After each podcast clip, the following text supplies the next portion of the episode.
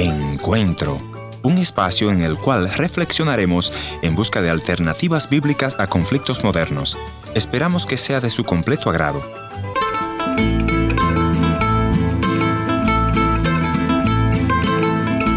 Hola amigos, qué grato placer poder saludarlos. Bienvenidos a este encuentro de hoy. Yo soy Giovanni Romero. Enviamos muchos saludos a nuestro director, el pastor Ernesto Pinto, que se encuentra en algún lugar del continente llevando una de sus cruzadas. Y bueno, para muchos que nunca hemos tenido la terrible experiencia de ser privados de nuestra libertad, probablemente pensamos en la cárcel como un lugar de tormento. De hecho, no estamos muy lejos de la realidad. Sin embargo, es sorprendente cómo muchas personas encuentran a Dios y aún encuentran su llamado en lugares tan inhóspitos. El día de hoy conversaremos con Fernando Velázquez Medina. Fernando fue un prisionero de una cárcel en Cuba. Él nos contará no solamente cómo sobrevivió, pero además cómo logró salir de ahí hecho un mejor hombre y un mejor cristiano. Quédense en sintonía con nosotros, yo sé que a través de este programa serán edificados. Como siempre quiero invitarlos a visitar nuestro sitio virtual en www.encuentro.ca. Allí podrán encontrar cientos de programas de encuentro producidos a través de los años. Vamos a la entrevista de hoy. Fernando, bienvenido a nuestro programa. ¿Qué tal si comienza presentándose con nuestra audiencia? Muchas gracias por invitarme a este programa, Pastor Giovanni. Eh, bueno, yo soy un, escritor, y eh, periodista. He trabajado en varios órganos de prensa en mi país natal, en Cuba, también aquí en Estados Unidos, en Nueva York. Estuve en un periódico importante, la cadena del Chicago Tribune, el periódico Hoy. He escrito dos libros Aparezco en varios libros, son antología de artículos críticos sobre distintos temas, música, literatura o cine, igual que en revistas en México, en España, en Colombia, etcétera, que he publicado. Fuera del aire conversamos que en algún momento usted estuvo preso.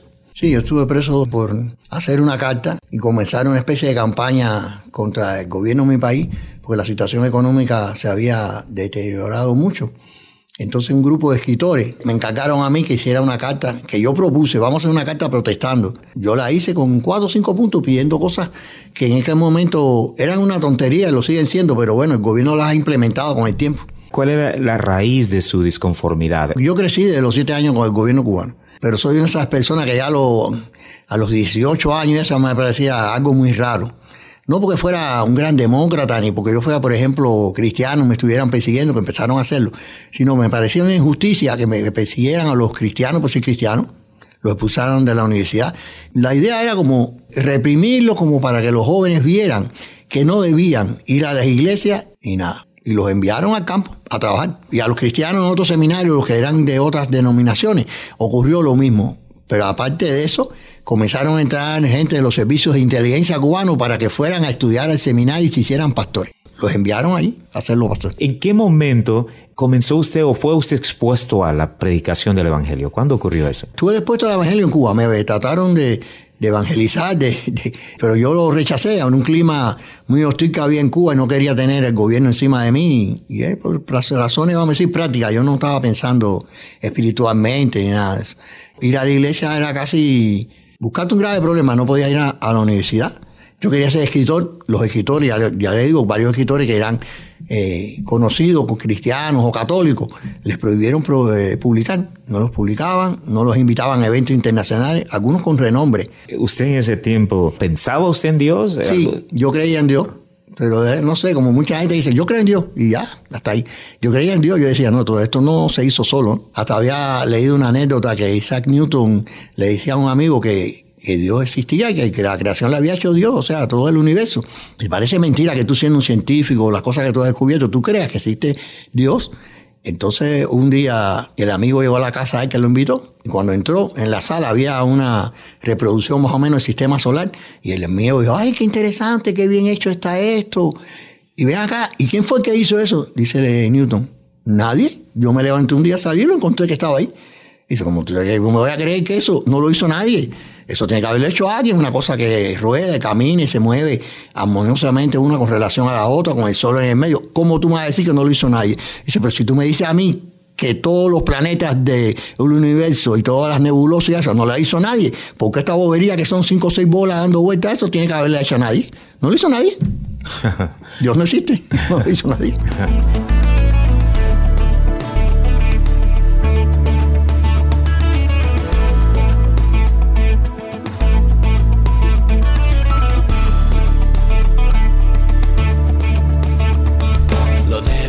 Fuerte, lo necio se hace sabio al soplo de tu espíritu. Lo muerto cobra vida y el corazón de piedra carnes. Llamamos a todo lo que no es como si fuera con tu poder. Miramos aún lo que no se ve, pues nos movemos en fe. Lo débil se hace fuerte, lo necio se hace sabio. ¿Alguna vez usted eh, oró a Dios? Claro que sí, que oré a Dios en momentos graves. La vez de cuando me detuvieron por, por esta, esta eh, insubordinación contra el gobierno. Salí bastante bien. En ese mismo tiempo fueron detenidas otras personas que conocíamos, algunos fueron condenados hasta 18 años. Dios se manifestaba varias veces, hasta por, medio de, de, gente enemiga que tú dices, usted no cree en Dios, por lo menos se dice él y me dice a mí, ve con Dios. Pero bueno. Retrocediendo el tiempo a esa época en que usted vivía ahí, ¿qué relación tenía las gentes con Dios? O sea, ¿escuchó hablar usted de Jesucristo? ¿Escuchó usted hablar del plan de salvación? Yo, yo, yo conocí la madre y hermana de amigos míos que eran cristianas. Y ellas se mantuvieron cristianas todo el tiempo hasta que me fui de Cuba y ahora seguían siendo cristianas, nunca dejaron de serlo, le dijeran lo que dijeran en el trabajo, en el lugar que fuese. Y tú eras un cristiano muy destacado, aunque no fuera un líder cristiano, una gente permanente, con un ejemplo y eso, trataban de que te casarte con un comunista, le decían, tu tarea es casarte con fulana y sacarla de, eso, o casarte con fulano y sacarlo de eso, convencerlo de que se vaya ahí. Entonces se estaban haciendo declaraciones que no se perseguían a los cristianos, etcétera no te perseguían, no te enviaban a la cárcel, no te botaban del trabajo, pero te casaban con alguien, no obligatoriamente, sino la persona una persona atractiva y le decían, tienes, un, trabajo para ti, eh, enviado por el gobierno, enamórale, cásate con ella y dile que ella la boría de ir a la iglesia. ¿Cuándo fue ese momento en que usted levantó la mano en una iglesia o dónde fue? Ya mi esposa había aceptado al Señor y era líder y iba a muchas cosas, tenía una misión, yo a veces visitaba, vamos a decir, desde fuera, ¿no? Estaba mirando, y no me sentía muy, muy atraído. Pero en un momento determinado sí, hubo un llamado, yo levanté la mano y me entregué y me bauticé y comencé a trabajar en cosas menores. En esa experiencia que usted tuvo, ¿cuál sería su consejo? ¿Qué palabra usted compartiría con aquellos presos que han llegado a, en algún momento a levantar su mano, a aceptar a Jesucristo como Señor de sus vidas, pero que están cumpliendo largas cadenas eh, de cárcel y encima de eso en condiciones eh, infrahumanas? Pastor, yo, yo creo que simplemente no perder nunca la esperanza. Yo estaba en la cárcel y yo le digo que para mí fue un periodo eh, que me pasó como un sueño. Yo estaba allá adentro, era como si fuera un sueño. no, no me parecía real, aunque ocurrían cosas que me molestaban, y otras que pasaban fuera que también podían incidir sobre mí, tenía miedo. Yo nunca perdí la esperanza. Yo siempre estuve pensando que iba a salir de ahí y quiero decirle, vi gente que perdieron la esperanza y se, suicidaron. Y vi gente también que perdieron la esperanza y perdieron un miembro porque se inyectaban petróleo. Lo hacen con un, se abre un hueco y, hacen una cosa rarísima y por ahí se, se meten petróleo en el cuerpo, en la sangre. Y eso le, crea una especie de, es un tóxico dentro del cuerpo. Muchas veces cuando le van al hospital lo que hacen es cortarle el brazo. Yo vi esas cosas y yo digo, yo no voy a llegar a eso. No lo voy a hacer, no lo voy a hacer, no lo voy a hacer. Porque eso es lo que te empuja a la desesperación y todo. Yo no sé, yo tenía esperanza. Yo conocí a una gente que se hizo eso cuando le quedaba una semana para salir en libertad. Se inyectó petróleo para enviar a un hospital para pasar la semana que faltaba, porque no podía esperar la semana. Así que saque usted la cuenta yo decía, yo creo que eso fue una preparación para que yo aceptara posteriormente la palabra de Dios. ¿En qué puede ocuparse una persona que está en una situación similar eh, para mantener esa esperanza? Yo me ocupaba de encontrar gente dentro de los mismos prisioneros que hablaran algo interesante, que contaran algo interesante de su vida, etcétera, y conversar con ellos, ¿no? A nosotros nos daban una ración que a veces era así. De verdad, no es la gente quiere decir que esto es pequeño, no era así. Como una moneda. Sí, como una moneda una cajetilla de. Pero que se iba a fósforo, como antes se venían los fósforos para fumar. Ahí, me dije, mira, esta es toda la comida. 17 ¿eh? patas de, de, gallina una sopa para mil hombres.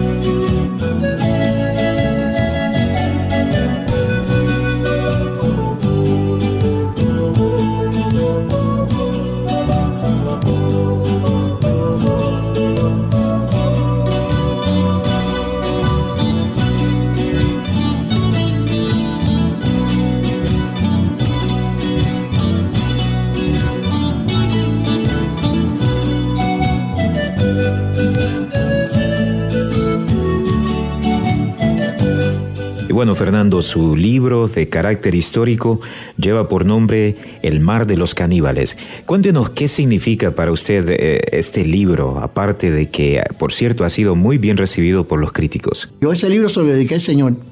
El libro, acuérdense que salí yo con estos problemas de Cuba. Yo se lo dediqué a Dios. En la dedicatoria lo primero que dice es a Dios. Después a mi madre, a mis hermanos y a mis nietos. Yo lo envié a mi hermana para que lo leyera, para que viera el libro que había escrito. Todavía no tenía quien me lo publicara. Y ella lo llevó a las editoriales cubanas y lo cogieron y lo publicaron. No le quitaron nada, ni una coma. El libro salió en Cuba y dice arriba, adiós a mi madre, a mis hermanos y a mis nietos. Así salió. Yo le dije al Señor, vamos a hacer una cosa, vamos a ser socios. Yo lo escribo y tú lo vendes, lo publicas. El Señor cogió y lo publicó en Cuba. La primera crítica salió en la revista en que yo escribía que me habían expulsado. Salió ahí diciendo que el libro era genial. Entonces, eso sí es un testimonio que yo tengo que dar siempre que esté con el libro. El libro salió en el lugar menos, más inesperado y además en la revista donde me, vaya, me sacaron. Este tipo es indeseable aquí. Si ustedes quieren creer que es casualidad, casualidad. Pero según mi mujer eso se llama diosidad. Quiero preguntarle ya para cerrar, Fernando, ¿qué hace el Evangelio? ¿Qué hace Dios? ¿Cuál es el efecto?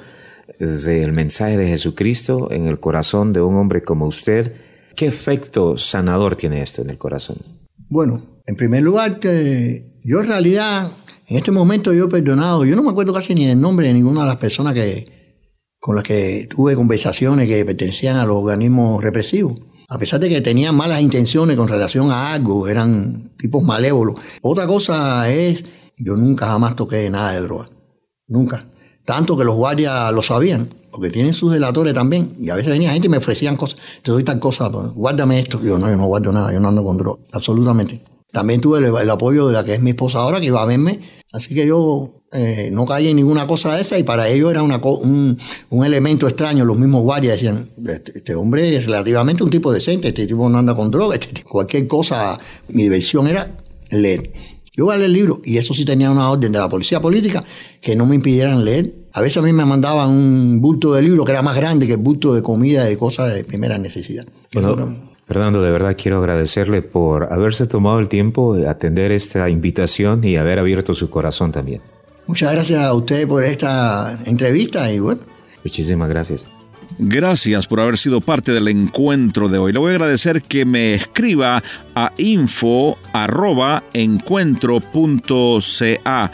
También puede visitarme a nuestra página en el www.encuentro.ca o si desea escribirme una cartita postal, escríbalo entonces a programa radial Encuentro 225 Riverton Avenida WPG Manitoba R2L 0N1 Canadá.